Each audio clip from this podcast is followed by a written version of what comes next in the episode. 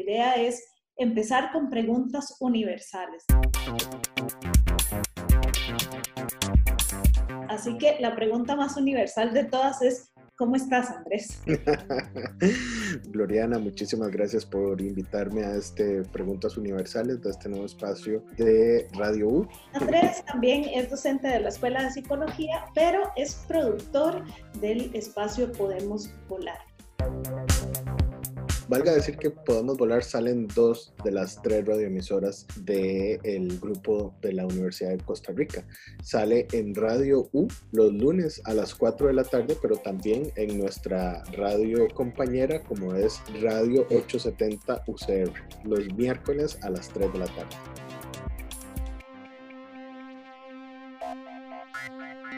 Y Andrés, este espacio lo titulamos Preguntas Universales porque creemos firmemente en que al ser humano nos unen más cosas que las que nos desunen. y hay preguntas que realmente no solo nos hacemos todas las personas, sino que durante la historia de la humanidad las personas se han hecho a través del tiempo, ¿verdad? Y han habido sobre, digamos, sobre preguntas universales, mares de tinta, ¿verdad? Correr, mares de sangre también, correr, Y la primera pregunta que yo te tengo es, ¿efectivamente podemos volar? Hay ciertas reglas físicas que por ahora necesitamos apoyo de algunos implementos para volar, pero definitivamente, subjetivamente, podemos volar un montón. Y de eso trata el programa y de eso trata también la lógica de producción del espacio. Sí podemos volar por medio de la radio, por ejemplo las ondas que emitimos, ¿verdad? Vuelan literalmente por el aire y así es como se produce Podemos Volar. Es una idea también, valga decir, que fue muy importante, bueno, sigue siendo importante para el programa, pero fue importantísima cuando surgió porque cuando nosotros estábamos proponiendo el programa no teníamos nombre, o por lo menos teníamos un nombre que a las personas locutoras, que quienes son realmente el foco de ser del programa, recordemos para las personas que tal vez no conocen de Podemos Volar, los locutores de Podemos Volar son personas que reciben o han recibido atención en el Hospital Nacional Psiquiátrico, ¿verdad? Un espacio muy excluido dentro de nuestra sociedad, de nuestra historia. Nosotros teníamos un nombre para ese espacio que era Todos estamos rayados pero ese nombre no les gustó para nada a las personas locutoras y entonces empezamos a discutir sobre cuál era el nombre que querían y resultó ser Podemos Volar en esa idea, ¿verdad?, de poder rebasar todas esas barreras físicas, sociales, de estigmatización que ellos reciben por estar en esa institución y poder volar hacia otros espacios y otros lugares, que por dicha eso ha sido una lógica del espacio, de tomar esas voces que están en ese hospital para transmitirlas a nivel nacional dichosamente por medio de unas radios culturales y universitarias comprometidas con un modelo social de comunicación y llevarla a muchos espacios, sino también que dichosamente por la buena gestión del espacio, y cuando digo buena gestión digo a todas las personas implicadas en él, productores, técnicos, estudiantes, docentes, funcionarias administrativas de la Universidad de Costa Rica, eh, por esa buena gestión el proyecto ha podido incluso salir fuera del país. Entonces hay locutoras que han tenido también la oportunidad de encontrarse con otras y otros en simposios, encuentros, reunión de redes mundiales, ¿verdad? De radios locas y entonces ha servido para literalmente volar. Entonces yo diría que, que muchos espacios se volaron totalmente las y los locutores del espacio, como ellos querían. Ellos, eso es lo que quieren. Todos estamos rayados, Andrés. Sí, prefiero pensar eso a pensar que hay cierta línea de lo normal, ¿verdad? Yo creo que, que sí tenemos ciertos consensos sociales que definitivamente rigen nuestros espacios, pero desde un punto de vista subjetivo tenemos que también aceptar que hay muchísimas cosas que nos definen y que nos ponen fuera de ese consenso, ¿verdad? Obviamente hay algunos que necesitamos, ¿verdad? Que tengan ciertas fronteras, pero hay otros que esas fronteras son más difusas. Guattari, que es uno de los autores que por lo menos para mí, dentro de mi labor docente y mi labor académica, ha sido un referente, decía que él prefería utilizar el término loco al término enfermo mental porque se puede ser loco de amor, se puede ser loco por el arte, se puede ser loco por muchas cosas, ¿verdad? Es decir, amplía el, el, concepto de locura a esa locura nada más restrictiva, ¿verdad? De lo que tenemos que encerrar, de lo que es malo, ¿verdad? Entonces yo iría también como en esa línea. Foucault también decía que él prefería ser llamado loco que enfermo mental, porque si lo llamaban enfermo mental, eso llega a implicar que lo encerraran, que hubieran ciertos profesionales, incluidos las y los psicólogos, que plantearan una frontera, una barrera, entonces que prefería que le llamaran loco enfermo mental. Entonces, la idea de locura también que defiende Podemos Volar en su forma de estructurarse, en el sentido de que es una locura que nos une. Es esas locuras, por ejemplo, cuando se inició el proyecto y aún sigue siendo porque, por ejemplo, nosotros trabajamos en el hospital diurno, seguimos a la espera de poder en algún momento pasar a los pabellones del hospital también a hacer el, el programa. En su momento cuando se inició, fue una completa locura que el programa se hiciera desde ahí. ¿Verdad? Incluso había muchas personas que nos decían, ustedes van a hacer un programa del hospital psiquiátrico, ¿verdad? Al día de hoy hay funcionarios que dicen, ah, sí, esos muchachos de la UCR que son unos soñadores, que piensan en otros modelos y en otras formas, ¿verdad? Como esa idea de que es una locura lo que proponemos, que para las líneas ¿verdad? Que, que, suelen ser más conservadoras, que suelen estar instaladas en esos espacios. Es una locura ese programa de radio pero de esas locuras se nutre Podemos Volar y de esas locuras es donde toma fuerza ese espacio.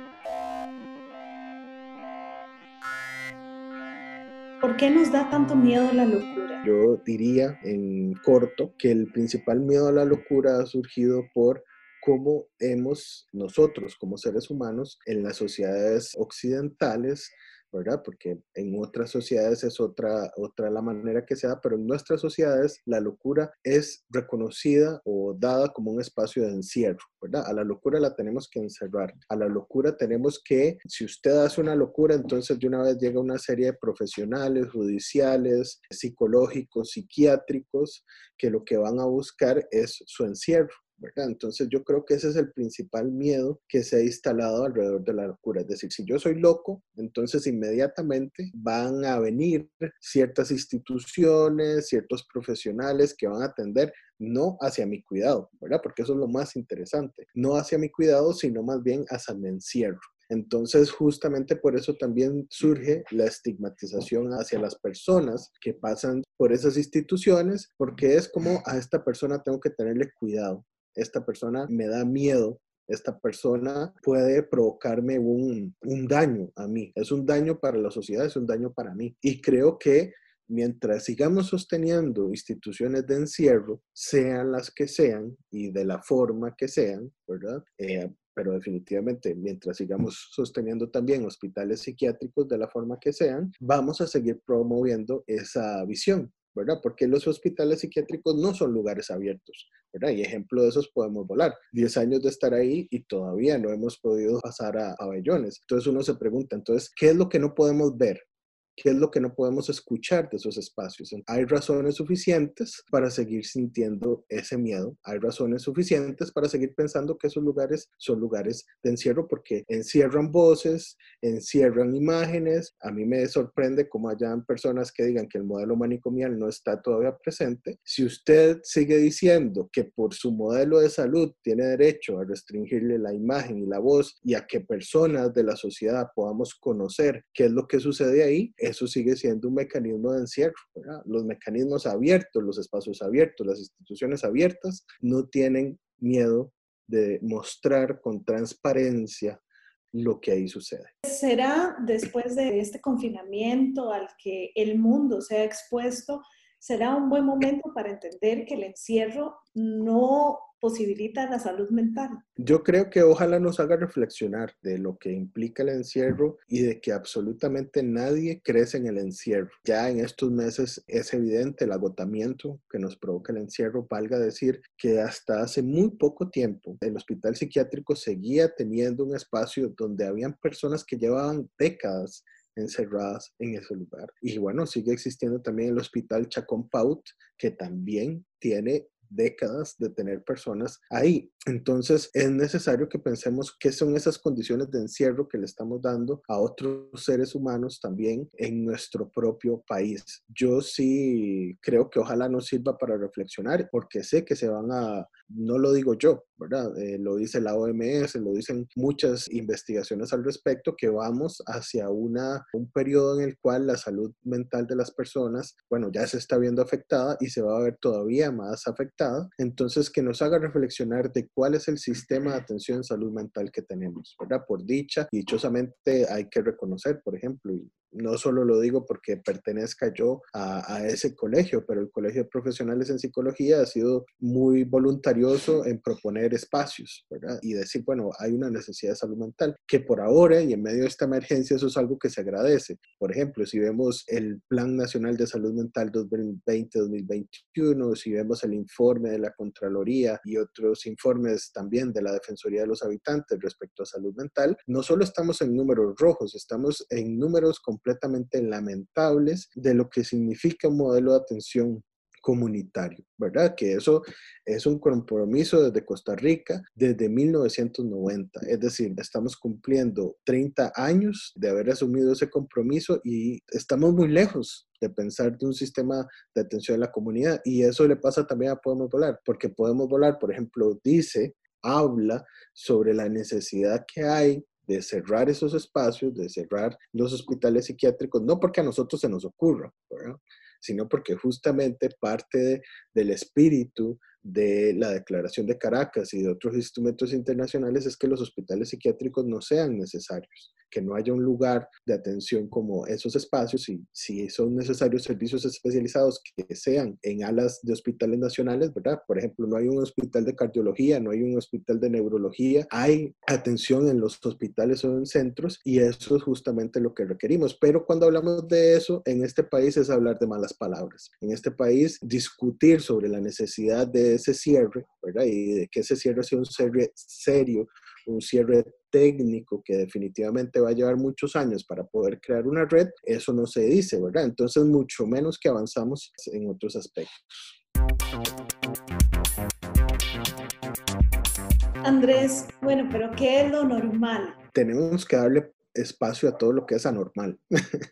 ¿verdad? Tenemos que aprender a escuchar eso que se nos dice que es anormal, eso que se nos dice que es una locura, eso que se nos dice que está fuera. Vuelvo a esta misma idea, es decir, en estos momentos, dentro del esquema de ideas, dentro del esquema político, ético de este país, pensar un país sin hospitales psiquiátricos es una locura, pero es algo necesario. Y esas locuras son las que se hablan en Podemos Volar. En, uno de estos encuentros internacionales, uno de los locutores tenía que asumir un viaje que nunca había hecho, que le implicaba 14, 18 horas de viaje y que cuando llegamos y le dijimos al hospital, bueno, dentro de la discusión de Podemos Volar, dentro de las votaciones internas que hay, resulta que este locutor fue el elegido para que pudiera ir a representar el espacio a este lugar, la información que nos dijeron es que no era posible, que, que, lo que se nos estaba ocurriendo era algo normal porque esa persona no tenía las condiciones para poder viajar. Seguro iba a tener una crisis en el avión o seguro iba a tener una crisis en los aeropuertos que teníamos que pasar, que solo a nosotros se nos ocurría que ese locutor era el que iba a ir a ese viaje. Y resulta que ese locutor no tuvo ninguna crisis dentro de viaje, ni en el avión, ni en los aeropuertos. Más bien, cuando estuvo allá, según nos reporta la persona que también lo acompañó, estuvo muchísimo más autónomo, pudo participar de muchas cosas, ¿verdad? Entonces es también como esa idea de qué pasa cuando todas esas lógicas que dicen que esa persona no puede, se quitan y esa persona puede desarrollar otras cosas. Eso también es lo que pone en discusión, podemos volar dentro del Hospital Nacional Psiquiátrico. Pues ellos no pueden hacer radio, ellos no pueden hablar libremente, ellos no pueden decir, y resulta que hay un espacio que sí, ¿verdad? Y resulta que hay un espacio que ha demostrado que sí es posible, porque eso es otra cosa. Desde que iniciamos se nos decían, a ustedes se les van a descompensar, ustedes van a provocar crisis en ellos, ¿verdad? Todas, todas, todas las cosas negativas. Hemos demostrado que no. Hemos demostrado que el espacio se ha logrado sostener, hemos demostrado que ese espacio es rico para las personas que llegan, ese espacio no provoca, digamos, sí provoca crisis, pero las crisis que provoca se pueden sostener y se pueden, se les da contención dentro del espacio. Y dichosamente las crisis que provoca muchas son unas crisis de alegría, de encuentro, de apoyo. Por ejemplo, ahora eso es una de las cosas que hemos estado viendo con los estudiantes de TCU, que también son un porte enorme a este proyecto, que por ejemplo esos estudiantes de TCU tenían la oportunidad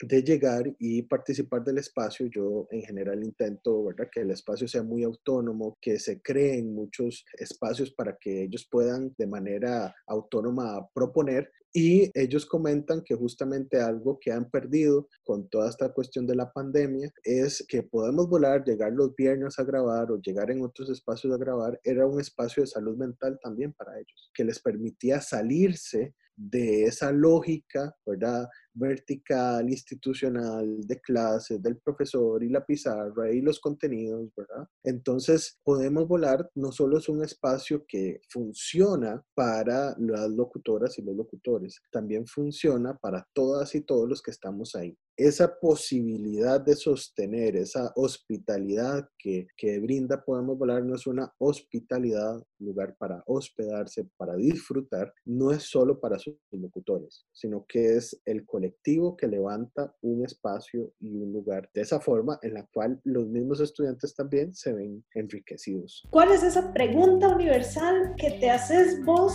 con respecto a Podemos Volar? ¿Cómo hace un lugar en el mundo? Tal vez. Esa es la principal pregunta que siempre el programa me provoca. Por eso decía que el lugar crea como un espacio para sostenernos como colectivo y a la vez reflexionarnos como colectivo. Y creo que todas y todos, cuando llegamos a ese espacio, nos vemos interpelados en el sentido de cómo creamos algo en el mundo para que se nos reconozca, pero que no nos homogenice. ¿Cómo podemos nosotros seguir estando en el mundo y que ese mundo acepte mi singularidad y ese mundo acepte la forma en que soy, ¿verdad? Porque justamente no es fácil ¿verdad? Como esta ya hacerse un lugar. Uno también, digamos, aquí dentro de la Universidad de Costa Rica, ¿cómo va a hacerse un lugar? ¿Cómo hacerse un espacio? Que volvemos a lo mismo. Es decir, eh, nadie es una sola persona, pero bueno, todos tenemos que ocupar un solo lugar, ¿verdad? Productor. Entonces todo el mundo asume que un productor tiene que ser de esta forma. O docente. Entonces todo el mundo asume que tiene que ser docente de esta forma. Entonces ahí es donde uno, pues digamos, esta pregunta universal es cómo va a ser mi lugar como docente sin homogenizarme, sin institucionalizarme, cómo ser un productor igual, diferente y cómo ser podemos volar diferente. Hay otras personas que se preguntan, bueno, pero ¿por qué eso, es un programa de radio? Es que eso no debería ser un programa de radio, eso es otra cosa, pero no es radio, ¿verdad? Y uno les dice, di, no, es radio, porque la radio es más que programas con guiones, la radio es más que locutores con voces impostadas, ¿verdad? Es una radio muchísimo más real, es una radio con esa diversidad de voces y creo que esa es la pregunta universal que a mí podemos volar me interpela, ¿verdad? ¿Cómo hacerse un lugar en el mundo? Andrés, agradecerte muchísimo por estar Con muchísimo gusto, Gloria. Pura vida.